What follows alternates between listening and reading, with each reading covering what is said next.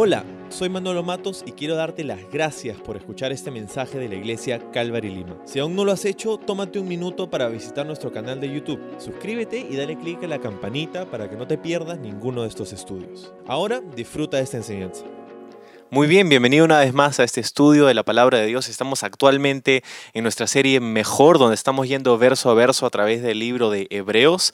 Hoy nos encontramos en el capítulo 11 del libro de Hebreos, donde estamos tomando nuestro tiempo para poder visitar cada uno de los ejemplos de la fe en este capítulo emblemático que muchos han llamado el Salón de la Fama de la Fe y aprendiendo muchísimo de los ejemplos de cada uno de estos personajes de la Biblia. Así que vamos a empezar el día de hoy con una oración. Padre, gracias por darnos la oportunidad de reunirnos a través de esta manera. Gracias porque la iglesia sigue más activa que nunca, Señor. Puede que los lugares físicos ah, aún no estén abiertos, ah, pero sabemos que tú sigues obrando. Como decía Pablo en el libro de Filipenses, tu palabra no está encadenada. Uh, tú sigues obrando incluso a través de estas plataformas, Señor, en nuestros corazones. Ciertamente tu palabra y tu espíritu haciendo una obra en nuestros corazones. Así que hoy te pedimos que nos hables por medio de ella, que nos bendigas en el nombre de Jesús. Amén. Amén. Bueno, el título de nuestro estudio el día de hoy es Sirviendo con fe. Sirviendo con fe. Estamos en el verso 7 del libro de Hebreos capítulo 11, así que vamos a leer lo que dice. Dice, fue por la fe que Noé construyó un barco grande para salvar a su familia del diluvio en obediencia a Dios, quien le advirtió de cosas que nunca habían sucedido.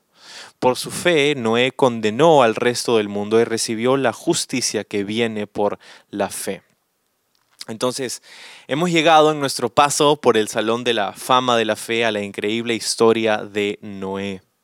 Sabes, muchos ven a esta historia como un mito, como una leyenda, como una buena hoja para colorear en los libros de la escuela dominical o como una película épica incluso ah, en el cine. Ah, otros, sin embargo, intentan explicar la obvia naturaleza sobrenatural y global de esta historia como si fuera nada más que una analogía como una serie de ejemplos, imágenes y principios que podemos aplicar para nuestra vida.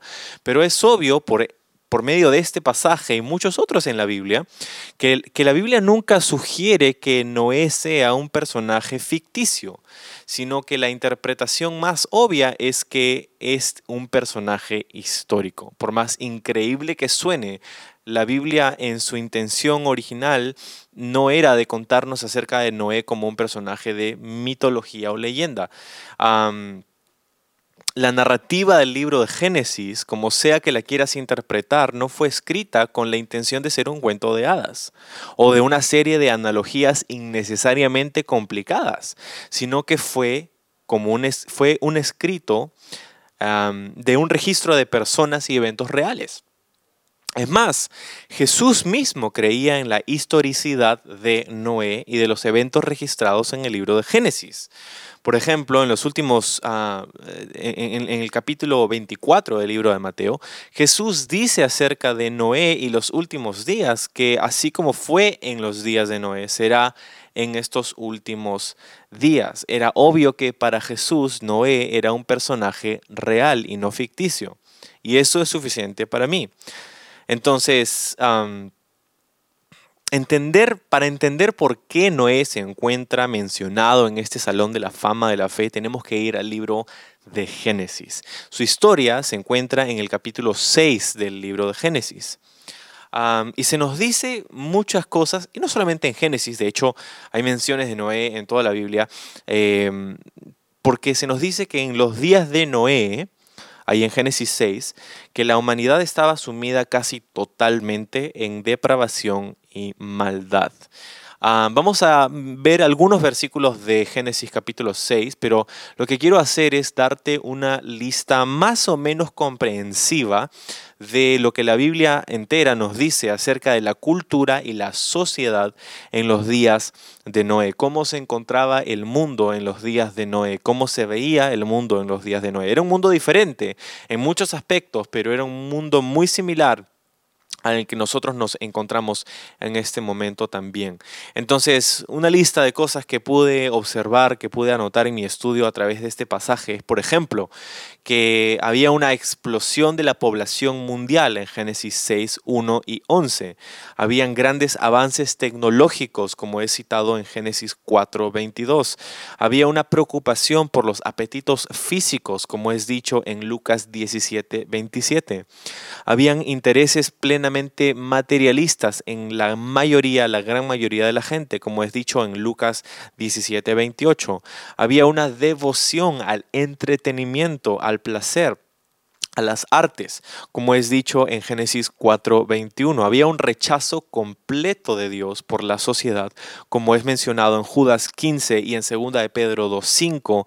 Había un rechazo completo también hacia la palabra de Dios, como es mencionado en Primera de Pedro 3:19, había un desprecio por la santidad de la institución del matrimonio, como es mencionado en Mateo 24:38, había liberalidad y desenfreno sexual en todas partes, como es dicho en Génesis 6:11 y 13, y finalmente había una corrupción generalizada y una violencia generalizada en la sociedad, como es dicho en Génesis del 11 al 13. casi nos da un escalofrío, ¿verdad? De poder leer estas cosas y pensar que quizá estamos hablando acerca de nuestros días. Pero la verdad es que estábamos hablando acerca de los días en los que vivía Noé. Y es exactamente lo que Jesús dijo, que el mundo se vería, el mundo de los últimos días, el mundo, eh, el tiempo del fin, ¿verdad? Se vería mucho como los días de Noé. Y creo que esta lista nos muestra que nosotros estamos viviendo en esos días. Cada una de estas cosas puede ser cierta, es cierta de la temporada en la que nosotros nos encontramos viviendo, pero describen bíblicamente el tiempo de Noé. Y esta es la razón por la que Dios dice en Génesis 6, 7, dice lo siguiente, y dijo Jehová, raeré de sobre la faz de la tierra a los hombres que he creado, desde el hombre hasta la bestia y hasta el reptil y las aves del cielo, pues me arrepiento de haberlos hecho. Esta es la razón por la que Dios dice semejante afirmación de lo que estaba a punto de hacer. Va a raer de la tierra, a borrar de la tierra a toda la humanidad y todo lo que vive. la lista que hemos mencionado eh, eh, hace unos momentos era la razón, pues, ¿no? la corrupción total de la humanidad para la para el pesar y el quebrantamiento del corazón de Dios. Ahora, cuando dice al final del verso 7 que Dios se arrepiente de haber creado al hombre, de haberlos hecho, uno puede pensar que ese es un problema teológico porque cómo Dios se va a arrepentir y Dios es Dios, la Biblia es más dice que Dios no es hombre para que se arrepienta. Entonces, ¿qué significa esto? Bueno, tienes que acordarte que la Biblia no ha sido escrita en español, ni en inglés, ni en nuestros idiomas actuales, sino que ha sido escrita el Antiguo Testamento, por lo menos en hebreo y arameo. Y esta palabra que significa o que es traducida como arrepentimiento aquí es la palabra eh, naham. Y esta palabra significa literalmente respirar profundamente. Entonces, lejos de ser un problema teológico, es una increíble imagen que nos deja ver el corazón quebrantado de Dios por su creación después de haber leído esta lista de cómo estaba en esos días, ¿verdad? Nosotros también podemos tener esa misma reacción, mirar nuestros días, echar un vistazo en las noticias y darse cuenta del estado en el que se encuentra el mundo, muy aparte del tema de la crisis y la pandemia la, la, corrupción y el crimen y la violencia y la depravación sexual y, y todas estas cosas, ¿no? Y, y, nos hacen respirar profundamente como un suspiro de quebrantamiento, ¿no? Como cuando, no sé, es, es fuerte cuando recibes una mala noticia y no sabes qué hacer y cómo reaccionar y no sabes qué decirle a una persona que te ha contado una historia horrible acerca de algo que le ha pasado. Lo único que tienes el tino de hacer a veces es simplemente suspirar, es hacer esto. Y eso es exactamente lo que la palabra transmite aquí, ese, pesar, es como que Dios estaba mirando en el mundo y, su corazón estaba totalmente quebrantado. permitir que la humanidad continúe en esa condición no iba a traer ningún fruto, no había vuelta atrás moralmente. Y es por esto que Dios decide, vamos a decir, empezar de nuevo con, con, una sola familia, que es la familia de Noé, porque en el verso 8 de Génesis 6 dice, pero Noé halló gracia ante los ojos de Jehová. Él halló gracia ante los ojos de Jehová. ¡Wow! ¡Qué soplo de aire fresco en la narrativa, ¿no? Porque en un mundo tan oscuro como el que vivía Noé, dice que él halló gracia ante los ojos de Dios. Qué increíble que se nos diga eso. De hecho, es la primera vez en la Biblia que aparece la palabra gracia. Y se nos dice acerca de Noé. Noé halló gracia. Y esa es la razón por la que Dios empezó otra vez con él. Pero ¿por qué? Nos preguntamos. ¿Por qué es que Noé halló gracia? Bueno, si seguimos leyendo en Génesis 6, 9, dice que Noé era un hombre justo, la única persona intachable que vivía en la tierra en ese tiempo y anduvo en íntima comunión con Dios. Eso es lo que se nos dice acerca de Noé, pero sabes qué? la clave para nosotros está en la parte final del versículo, donde se nos dice que anduvo Noé en una íntima comunión con Dios, una íntima comunión con Él. Claro, el reporte de Noé es que era un hombre justo y que vivía una vida intachable. Es más, hay razón para pensar que estas eran las palabras de sus hijos, que esta parte del texto en Génesis fue compuesta originalmente por los hijos de Noé. Entonces, ah, qué increíble que sus hijos sean los que dan el recuento de la vida de su padre, que eso es lo que ellos dicen acerca de su padre. Y es increíble porque muchos de nosotros tenemos cosas buenas que decir acerca de nuestros padres, pero nosotros conocemos sus, sus aciertos y sus fallas, ¿verdad? Conocemos las debilidades de nuestras familias. Ah, sin embargo, sus hijos dicen aquí, que era un hombre justo, que era la única persona intachable que vivía en la tierra en ese tiempo. Qué increíble que tus hijos puedan decir eso acerca de ti, ¿verdad? Esa es nuestra meta en realidad. Queremos vivir el tipo de vida que es un ejemplo a seguir a nuestros hijos, que ellos quieran vivir como nosotros. entonces, es esa última parte del verso la que nos da la clave aquí, porque aparte del reporte externo que había de acerca de Noé, dice aquí que la razón para ese reporte pues era que él anduvo en una íntima comunión con Dios. Lo que ocurría por dentro de esa aparente justicia eh, e integridad era un caminar con Dios por la fe.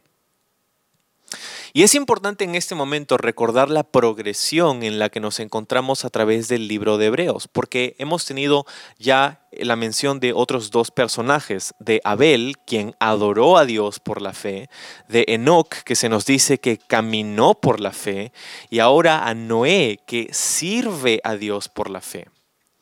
Entonces, Necesitamos fe para adorar a Dios, necesitamos fe para caminar con Él, pero también necesitamos fe para servir a Dios.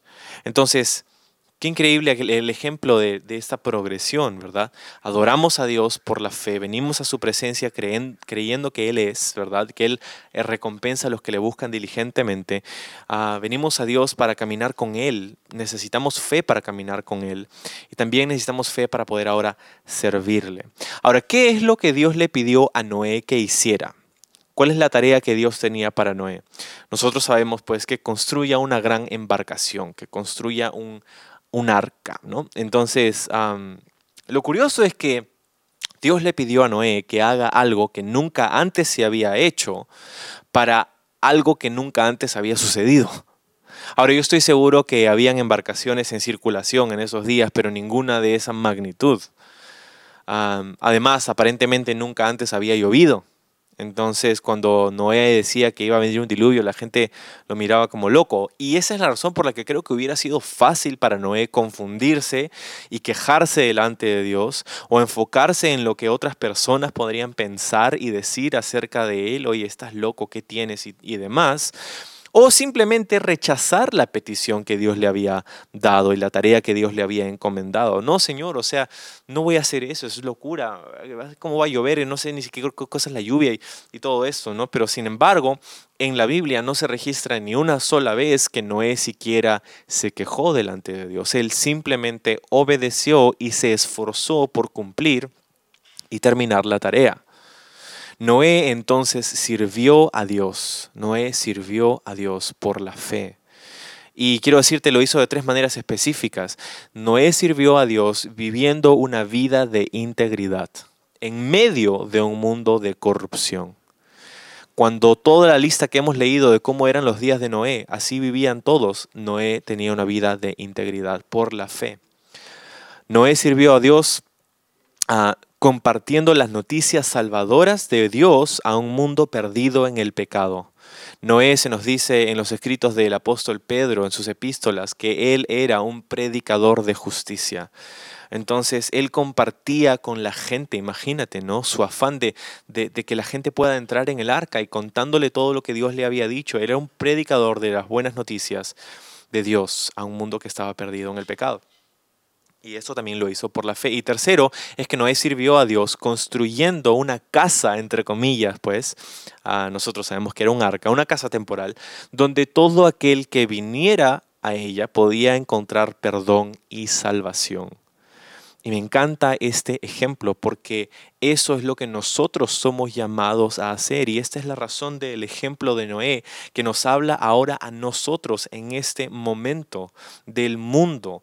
Tú estás aquí para esto, para adorar a Dios por la fe, para caminar con Dios por la fe y para servir a Dios por la fe viviendo una vida de integridad, compartiendo las noticias salvadoras de Dios a un mundo perdido y construyendo o ayudando a edificar una casa donde todo aquel que venga pueda encontrar perdón y salvación. Esto es lo que llamamos la iglesia. Tú eres llamado a ser parte de aquellos que edificamos la iglesia del Señor. Y mira lo que sucedió por la fe. En este increíble ejemplo, por la fe, pues, la familia de Noé, escuchó y creyó en la palabra de Dios. Fue su familia la que fue salvada a través de la predicación y el ejemplo de Noé por la fe. Por la fe Noé alcanzó a ser declarado como justo por Dios, como dice aquí el texto en el libro de Hebreos, y escapó el juicio de Dios. Fue por la fe, no fue porque él, él fue justo e intachable, fue por su fe que Noé halló gracia ante los ojos de Dios. Y este es el mensaje del Evangelio. Dios no está buscando que vivamos vidas perfectas porque sabe que no podemos. Y esa es la razón por la que envió a Jesús a morir por, nos, por nosotros, en nuestro lugar en la cruz. Somos salvos por fe, dice el libro de Efesios capítulo 2, a través de la fe, por la gracia de Dios, ¿verdad? Entonces, otra cosa que, vemos que sucedió por la fe de Noé es que él se convirtió en el arquetipo del plan de salvación de Dios. Esta es la forma en cómo Dios promete salvar al mundo, no solamente en los días de Noé, pero en nuestros días también. ¿verdad? En Noé, la salvación llegó a través de una estructura de madera recubierta con brea, pero en Jesús la salvación llega a través de una estructura de madera recubierta con sangre. Todo esto lo hizo por la fe y lo mismo somos llamados nosotros a hacer, a caminar por fe, a adorar por fe, ahora a servirle a Dios por la fe. Y tú dices, ¿cómo puedo hacer eso? Bueno, estos ejemplos que acabo de decirte hace un momento, viviendo una vida de integridad. Vivimos en un mundo corrupto, vivimos en un mundo donde es más fácil hacer lo que está mal y es más difícil hacer lo que está bien, pero por la fe Dios nos pone su espíritu en nosotros para que podamos caminar una vida de integridad en un mundo de corrupción. Tú y yo podemos también compartir con los demás, incluso a través de este mismo momento. Hay un clic ahí que puedes dar compartir, etiquetar a alguien en los comentarios, puedes hablar con alguien uno a uno, puedes mandarles mensajes a alguien, puedes compartir con otros la esperanza que tenemos en Jesucristo. Y lo tercero era pues construir una casa donde todo aquel que viniera pueda encontrar perdón y salvación. Y, estoy hablando obviamente no necesariamente físicamente, aunque es nuestro sueño, algún día soñamos con que Calvary Lima pueda tener una casa donde literalmente una edificación donde la gente pueda venir y escuchar y encontrarse con el Señor. Eso es lo que, lo que es el sueño para, para nuestra iglesia. Pero, pero lejos de concentrarnos en una edificación, lo que queremos enfocarnos es en tener una casa, literalmente una familia de fe que es receptiva a todo aquel que venga para encontrar perdón y salvación. Y ese es el llamado que por la fe nosotros tenemos, no solamente de vivir vidas íntegras y compartir con los demás, pero recibir a todos los que quieran venir. En el caso de Noé solamente le tocó recibir a su familia y animales. en nuestro caso, personas que puedan escuchar el mensaje y despertar fe y esperanza en sus corazones, que a través de nuestro ejemplo, como con la familia de Noé, gente pueda venir al perdón y a la salvación que hay en Jesús. Y este es el ejemplo que tenemos delante de nosotros en este momento. Así que vamos a orar. Señor, te damos muchas gracias por tu palabra, gracias por hablarnos en este tiempo acerca del increíble ejemplo de fe de Noé. Nosotros somos llamados a caminar en sus pisadas, Señor, a vivir por la fe, a servirte por la fe. Ayúdanos a mantener y vivir una vida íntegra que sea de testimonio para nuestra propia familia, para nuestros hijos, para los demás. Te pedimos que nos ayudes también, Señor, a poder compartir con otros esta esperanza, no quedarnos callados del, del gozo y la salvación que tenemos en ti, Señor del amor que tienes por cada uno de nosotros, que no está basado en nuestras obras, que no estás esperando nuestro desempeño, sino que viniste por nosotros a rescatarnos de nuestro del lodo en el que nos encontrábamos. Y Señor, ayúdanos a, a, servirte y a edificar tu casa, Señor, a ser parte de aquellos que conformamos este, esta iglesia local, Señor a través de, nuestro servicio físico, a través de nuestras oraciones por esta casa, a través de, de la efectividad de tu Espíritu en nosotros y a través de nosotros. Todo por la fe, Señor. Confiamos en ti y oramos en tu precioso nombre. Amén.